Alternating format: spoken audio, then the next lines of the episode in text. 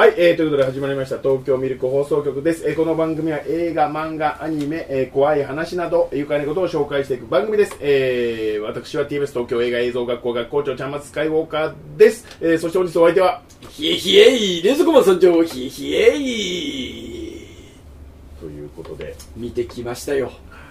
これね、はい。福田村事件。そう。これはちゃんまつさんにぜひ見てくださいと。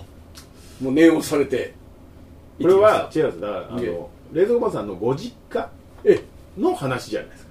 ご実家近くね、ご実家近く、まあ、当時は別々だったんで、はいはい。ええええ。ご実家近くです。まあ駅とか出てますからね、はいはい。ええ。だからもう近くの話だから、はい。あこれでも冷蔵庫さん見といた方がいいんじゃないかなっていう純粋なね。そうですね。まあまああのーみんな見た方がいいですね。みんな見た方がいい。うん。みんな見たみ見た方がいいですかみんな見てるからね。うん。まあ、ちょっとあの簡単にお話だけ、えー、大正デモクラシーのか、えー裏でマスコミは政府の長いなこれ、えー戦争じゃないですね。ちょっとやめましょう。あの、うん。これを読んでてもしょうがないんで、はい。えー関東大震災が起きて、うん。えー朝鮮人が暴動を起こすというデマが流れている中、うん。うん。えーこの福田村では、えーちょうちょうど薬売りに来てた、えー香川の行商団15人を朝鮮人というふうに間違えてしまい、うん。えーそのうち8人だか9人を殺してしまいましたという事件ですね、っていうお話です。はい。日本人が日本人を殺した事件だという。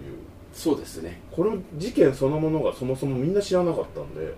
そうですね。これがでも最大のなんかこう功績かなと思います。この映画に対して。なるほどねこういう事件があったってことを、うん。みんな知らなかったことをこの映画の声で知れたじゃないうんですか、うんうんだからこの映画の素晴らしいところはそこだなと一番。まあでもねそこが映画の役目みたいなのもあるからね。うん。うちのだから、えー、とミルクホールのうん。佐野君も、彼も野田？うんうん。あの流山。流山でしたっけ？あとあの辺じゃないですか、三郷か流山。三郷か。うん三でもあの辺だったからでもびっくりしてました。ねこんな話あるんだっていう。うんぜひだからまあちょっと今忙しくて行けなかったけど多分もうすぐ見に行ってくれたと思いますけど、うんうんうんうんうん。まあねその子孫がまだいるんでああそうかそうか。そういうことだと思いますよ。ああそういうことか。でちゃんとね野田市はあの市長が火を立ててみたいなこともはいはい。やってそのもうきちそういうのやってるんであのまあまあその完全に無視とかいうのではないよね、で原作者のことも調べたんですけどまあその昔から、まあ、流山の人が書いたんですけど、まあ、昔から流山に住んでる人ではなくてそのまあ流山に来て地域にに興味を持ってで調べたらそういう事件ががあったんで、えー、と原作を書いてでプロデュあの制作にも関わってるんで、ああなるほどそういねうことでですねやってるんじゃないかなと思って、うん、でまず、まあ、感想としては非常に重い話だなと。っそうですね。ていう感じだとまあ悪いのは日本人だなと。悪いのは日本人だなというふうに思いましたけど。まあそんなね重くなってもしょうがないんですけど、まあ、まず見ててこうデックンの役柄には爆笑してしまいましたね。デックンね、ええ東出君、うんあのー、なんだろうクラファンと助成金があるから、はいえーギャラが払えたってこと？あギャラでも払ってんのめっちゃいいキャスだ めっちゃいいキャスト。いやだから。だ今でこそねその話題になって、はい。い、ろんな劇場でやってるけど、はい。そのもしかしたら2巻で終わるみたいな。ああそういうじ事態でもあったもん、うん。テアトルとユーロフェスタイルね。はい。でもしかしたらあのクラファンでそのいっぱい集まったとかね、はいはいそういうそういうの調べてないんで分かんないんですけどめちゃめちゃいいキャストだったじゃないですか？でもだからこれでも政治的にどうこうなところもあるから、うん。女優は苦戦したんじゃないかな。だだからこそ田中玲奈が出たんじゃないかな。そんなに最近活躍してないじゃないですか田中玲奈。でもねどうなんだ？井浦さんとかぶっ壊れてるから多分出ちゃうんですけど。田中玲奈はその活躍はしてないけど映画には絶えず出てますね。ああそういうことか。そう。じゃあまあそういうこと。あのまあ多くはないですけど、はい。で僕は田中玲奈で100点満点だとあ思います、ね、よかったです。うん、だって田中玲奈が出ると やっぱりあの潤いとあのなんか妖艶なところがスクリーンにこうちゃんと出てくるからそのなんか一辺倒に重い映画で終わんなかったんですよね、僕もデックンが出てくるためにちょっとニヤニヤしてましたけどなんだろう金太郎みたいな格好してるじゃないですか。肌が出過ぎないよと思いながら。みんなあのああいう時は金太郎みたいな顔してそうますいうことなんですよ。ああいう衣装なんですよね、うんああいう設定でしょうがないんですけどそう。デックンがあんだけ肌出してるだけでもちょっと面白いんですだって江本さんも出てんだよ、エモヤンうもん、無理にエモヤンじゃなくてもいいじゃないですかあそこ。まあそうそうそうそエモヤンまで出てきてパフパフしてませんでしたよエモヤンなんでパフパフしてんのエモヤン、まあ。あ、パフパフできるからエモヤン出たのかなとか思いながら。ういやーでもねあのーまあ僕たちが知らないだけなんですけど、その、まあ、女優さんいっぱい出てたじゃないですか、はいはい。そのパフパフの女優さんとか、そのパフパフ女優はい。最初にあの戦死した方の、ね、デックンといい仲のあーうんはいはい。うんとレイクであれあれか。あのコムアイだ。うん、みんな素晴らしかったね。本当に。でもねちょっとこういうことを別にどうこう言うつもりは全くないんですけど今まで劇映画じゃあというかドキュメンタリーじゃないですか監督は、うん劇映画を今回初めて撮って、うん。うん初めてなのかどうかちょっと分かんないですけど、劇映画っていうスタイルのやつは少なくとも僕は初めて見たんですけど森さんの、クソほど下手くそですね。映像の演出はイライラしましたね。でも実はこれでもあの良かったんじゃないかなと思って。なぜかというとはい。脚本に参加してないんですよ。ああなるほどね。うん。脚本に参加してないから脚本があんだけ良かったもん。ああ客さんしたらうるさそうだもんな。そう。で脚本参加してたら あのここまで話題にならなかったと思うもん。でいや俺僕が最初に思ったのは脚本が思ったよりもしっかりしてるなと。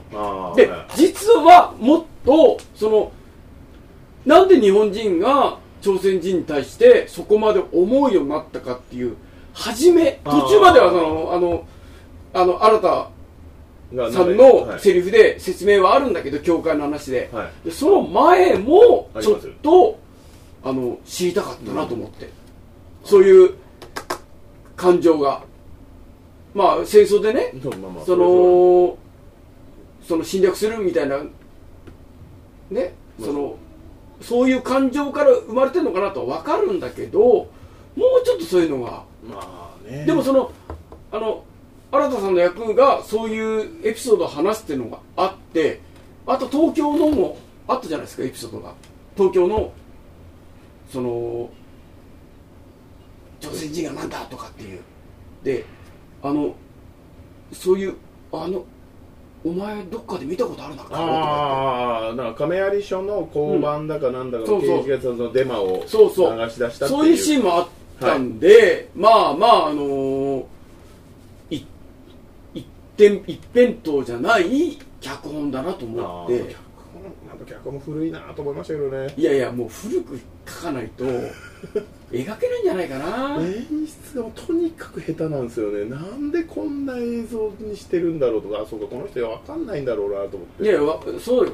でさいで終わって最後にその当事者関係者当事者の人たちはこの事件については何も語らないって書いてあるからそので家田さんの教会のとことかもいいこと言ってるんだけど、うん。ただ独白じゃないですか。だからそれを映像でどう見せるかを考えるのは監督だろうと思って。いやもうねそのもう完全に放棄してるんですよね多分。感じだと思う。だから,、うん。ら演技付けはできてないんですよ、うん全然、うんだからそれこそ各々で考えてやってくださいの世界になっちゃそうから。あのね井浦さんの教会のシーンを映像にしたらもっと深くなるよね。そうなんですよ。だからへったくそだなと思って、うんまあまあでもまああとだからそれこそやっぱり演技付けはできてないなと思って特に女性ですよね。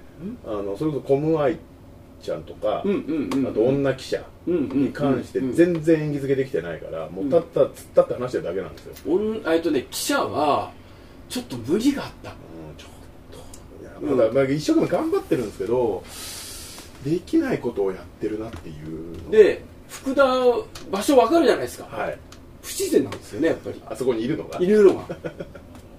あのうん。タイミングで、そう。そうなんですよ。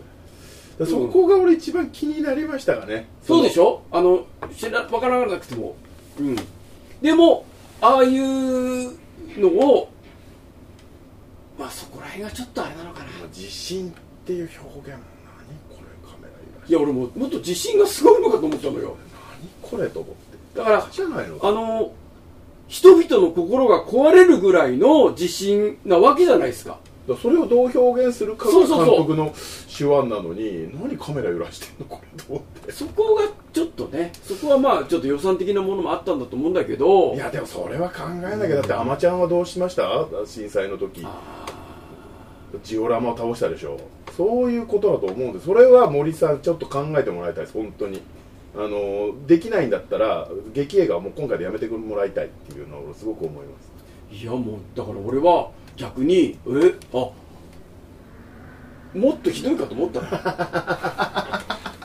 あそれはちょっと思ってました。だかあら確かにもっとひどいくてもおかしくないね。ですもあのこんなに話題になってんだからちゃんとしてたろうと思って脚本見たらやっぱり入ってないんだよね。あじゃあよかった。だあとはだからまあでもどこまで、はい、名前が入ってないから入ってないっていうのってまた別ですからね、うんうんうん、うん、口は出してるのかもしれないですし、カメラマンがベーシックな絵をしっかり撮れてるから見れちゃったっていう。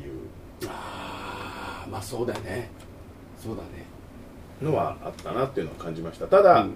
あのまあ、やっぱこの映画で一番重要になってくるのは、うん。やっぱりこう最後の殺戮のシーンじゃないですか、うんその日本人が日本人を殺してしまうといんうことに対して、えーまあ、皆さんいろいろと思うところも当然うんうんあるし、まあ、しっかりこれは真摯にね受け止めた方がいいとは思うんですがでもこれ2時間以上あるのかなこの映画もまた。2時間ちょい。2時間ちょいぐらいです数かね。それぐらいの尺を持って最後のやっぱ10分15分ぐらいじゃないですかそこが、うんでそこのクライマックスに向けて要はいろいろ紡いできたわけですよね、うん。いろいろ振りとして。それなのにもかかわらず水道橋博士の「いやこんなの先人に決まってる！先人だ！先人だ!」っていうその圧が強すぎて この前1時間いらないじゃんと思って。結局何を言っても「いやこんなの先人だ！これ先人だ！いやお前は先人に決まってる」っていうやりすぎなんですよ水道橋博士先生が。だからきっとあのじゃこのシーン撮りますんでこのセリフですっつってではい行きますよだよね。おだからその覚えてないと ああなるほどね。思ううん。よくほらああ分かる分かる。あそれでもなんか分かる分かる。覚えてる人ってやっぱりこういう流れで演技するわけよ。はい。でもあのまあそのキャラクター的にも良かったんだけどよかったですよいいんですよ。水道橋博士は悪くないんですけど。ほぼ全部のシーン直前に覚えてますね だからノーブレーキになっちゃったじゃないですかあそこが、うん。水道橋博士が。だからそれが演出ができてないっていうことなのかなと俺思ったんですよね。あとなんで直前に覚えたかってまあもしかしたら違うかもしれないんですけどやっぱり方言が僕分かるじゃないですか。ああそうか難しいんだ。ゼロでしたからね。方言ができて出てない。出てない。出てないやつがあー。だからそのダピオとかさそういうのはいやあるとこは落ち着いて喋るところは出てたんだけど他の怒鳴るところは全く普通に喋って。ああの一番表現が良かったのがあの江本明のむ息子？ーリーチマイケルですか？あの息子っていうかあの息子役の。パフパフの旦那。パフパフ旦那ですね。あいつ旦那。ああいつが騒ぎ出すから一番面倒くさいことになったんですけど、うん彼が一番リーチマイケルのね。ああれそう美咲の兄弟のお兄ちゃんです。そうなんだ。あのリーチマイケルは。リーチマイケルが一番野田野田弁っていうかそああのそうなんだ。あれでしたね。あーやっぱりリーチマイケルはすげえんだな、いやもうそしたらこのネベオ君でそうだっていいぺあそうそうそうこういう感じなんですよあ確かにそんなじ感じでした。うん。いやそんなことねっぺよー。えー、先人か？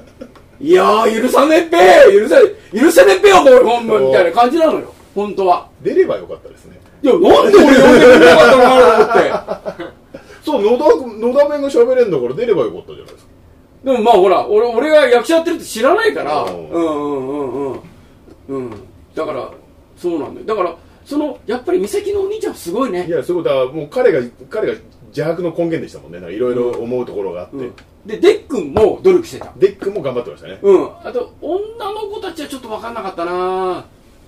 うん、やっぱり演演技しなくちゃいけないからさ。まあ田中玲奈はね、やれてたとして。田中玲奈は別だからね。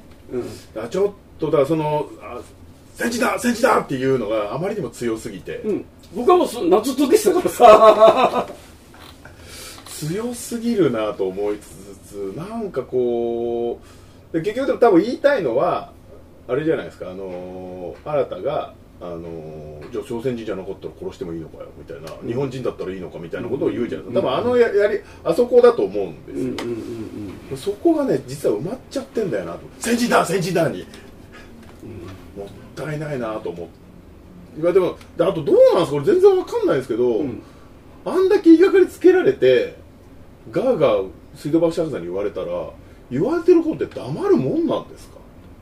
だからあのー喋ったら結局佐賀弁だからおかしいだろう。戦時だ戦時だになっちゃうから喋らなくなってるっていうことなんでしょうけど。あの僕もげまあ当時のことは誰も語らないって書いてあったからだと思うんだけどもうもうちょっとぐちゃぐちゃしてたと思う。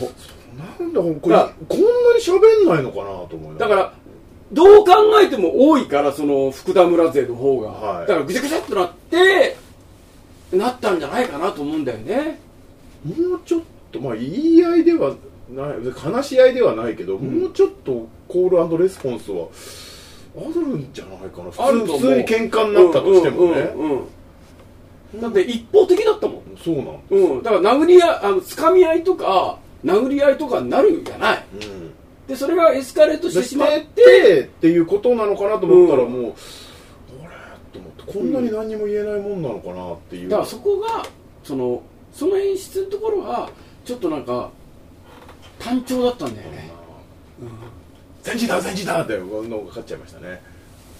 よかったですまあでもあれはもうあの OK 出したからさ監督はね、でそれでまあ一応だその今回の強行のあの切っ先を切ったのが、まあ、その水道橋博士とかでもなく、うん。あのもしかしたらあの本郷の方で働いてる旦那が帰って関東大震災で帰ってこなくて、えー朝鮮人に殺されたかもしれないっていうデマを信じちゃった奥さんが鎌を振り下ろすじゃないですか、うんうん。その辺とかうまいなとは思うんですよ、うんうんうん。だあれも本当にそういう人がいたのかっていうのが本当の本当になったら唇を切ってんのは彼女じゃないような気がしますね。そうなのよ。だってあんな風に人っていけないからさだって近づいてきてこうやった状態でどこ動くでしょ。うん。うん。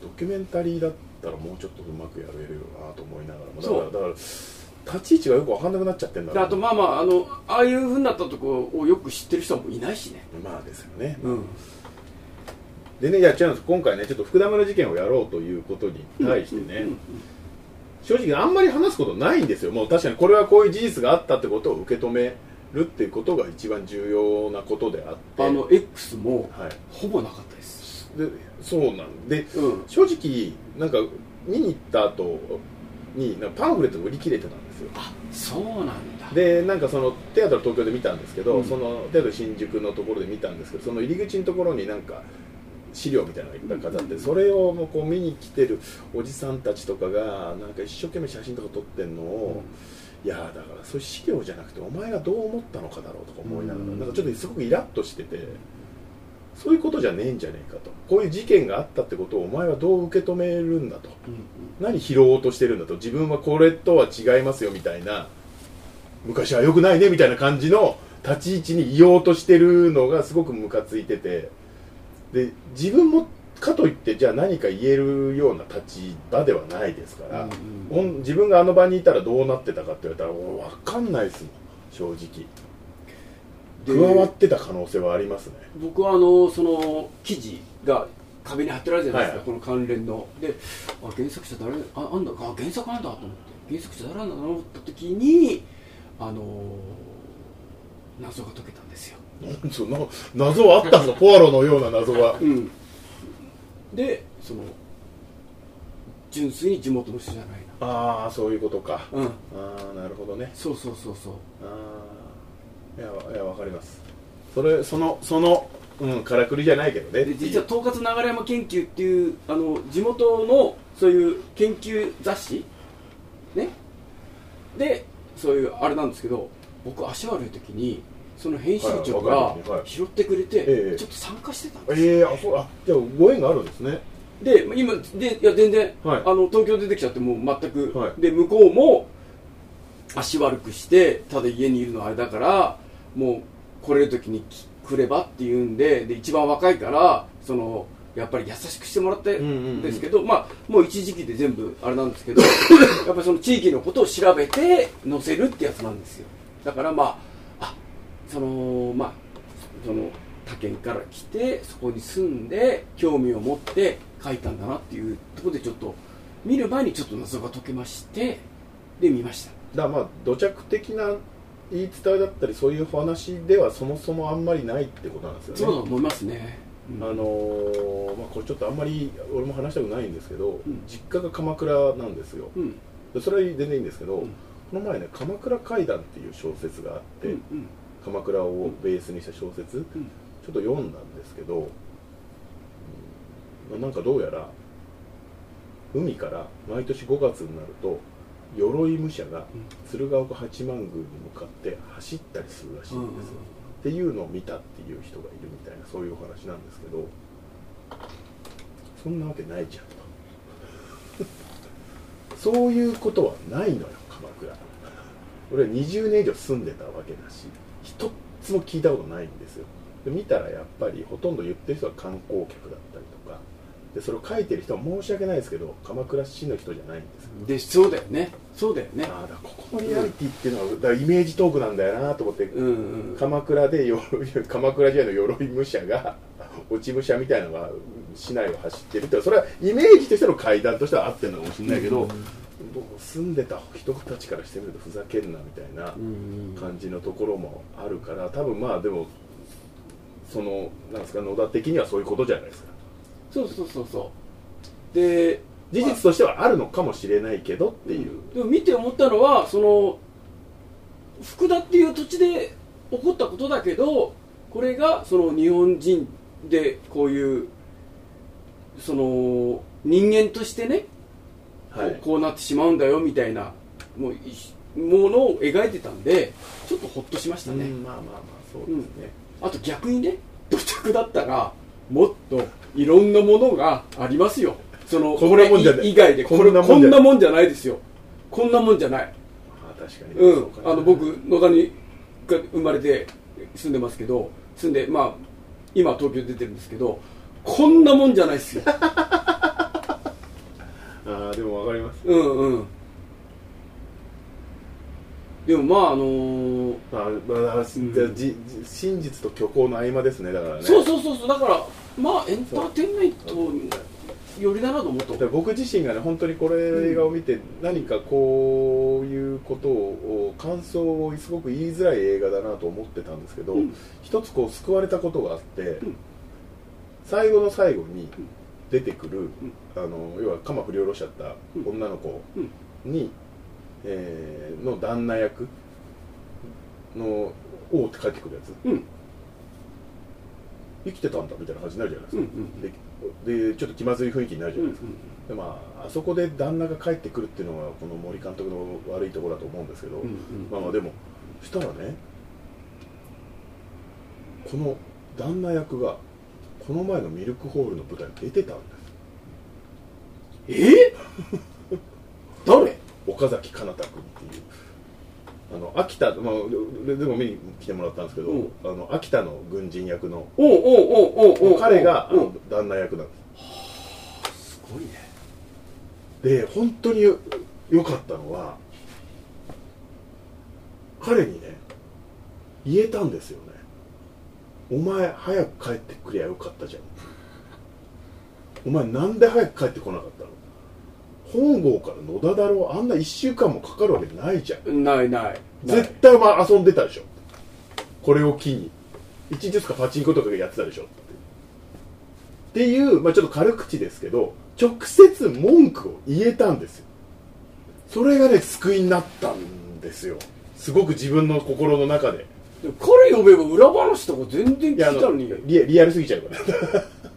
あそっか。あでもねあの6ヶ月後ぐらいでいいんじゃない？あの6ヶ月ぐらいで一応、まあうん。彼の中での話で、まあ、言っちゃってもいいのは多分えっ、と行商の薬売りのやつが帰ってくるじゃないですか、うんうんうん。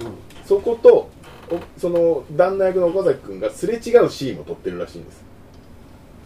で会うっていうそれもまたいいそこ意地悪いシーンだねって言っておきましたけど。そこはまあ多分演出とかそういう長さの関係上切ったんでしょうけどそれも用意してあったよって、まあ、それは裏話ですかね。きっと森監督はあのどの作品もそうだと思うんだけど最後にグーッはとあの持ち上げ持ち上げるっていうかその救いみたいなのをあの出すじゃないですか、はい。で解き放つみたいな。それの役割だったんねきっと。そうですね。だからまあいや本当彼になんでお前早く帰ってこねえんだって言えお前が早く帰ってきてればこんなことにならなかったんだっていうことを言えたっていうのが、うん。僕の一番の救いでしたね、うん。あのねあなただけの救いい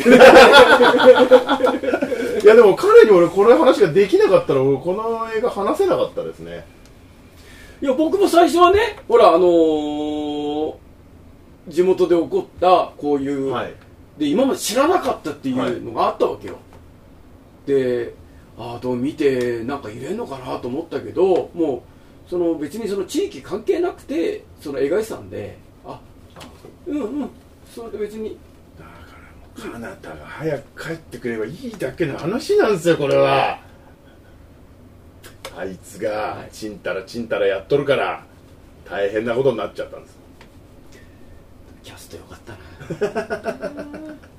でもあのねほぼ同じでしたあのそのこのきあの新聞記者はい。がちょっと違和感あるとか、うん。そういうのがあの感じたの一緒でちょっとホッとした。そうですね、うん。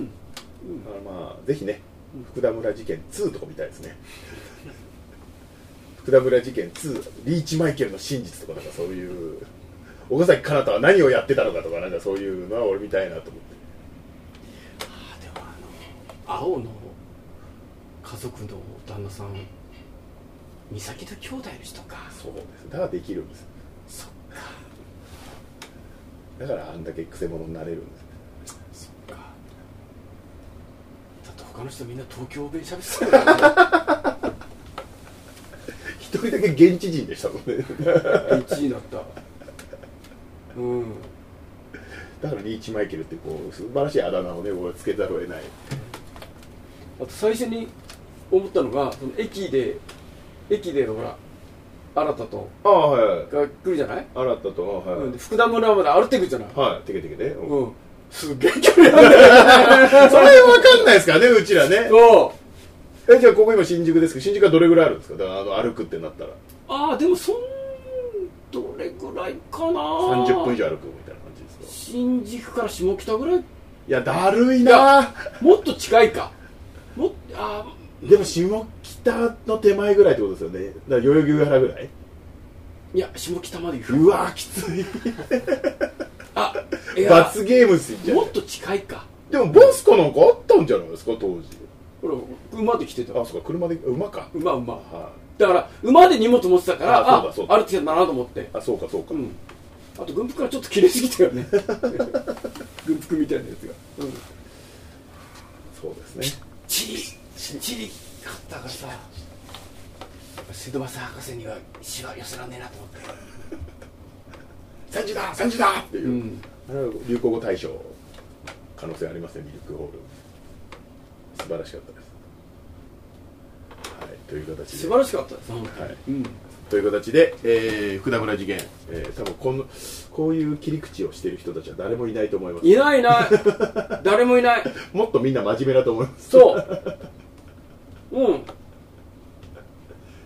自分だったらどうなるとかそういうそういうのもなんかちょっと違うなと思うはい。という形で、えー、東京ミルク放送局ではこんな感じで映画の感想と喋っていければなと思っております。えー、X やってますんでシャープミルク放送局で今回の感想とかね、はい。つぶやいていただければなと思いますんで、えーよろしくお願いいたします、えーでチャンネル登録いいね。そしてレズマチャンネルの方も。はいよろしくお願いしますよろしくお願いいたします。お願いします。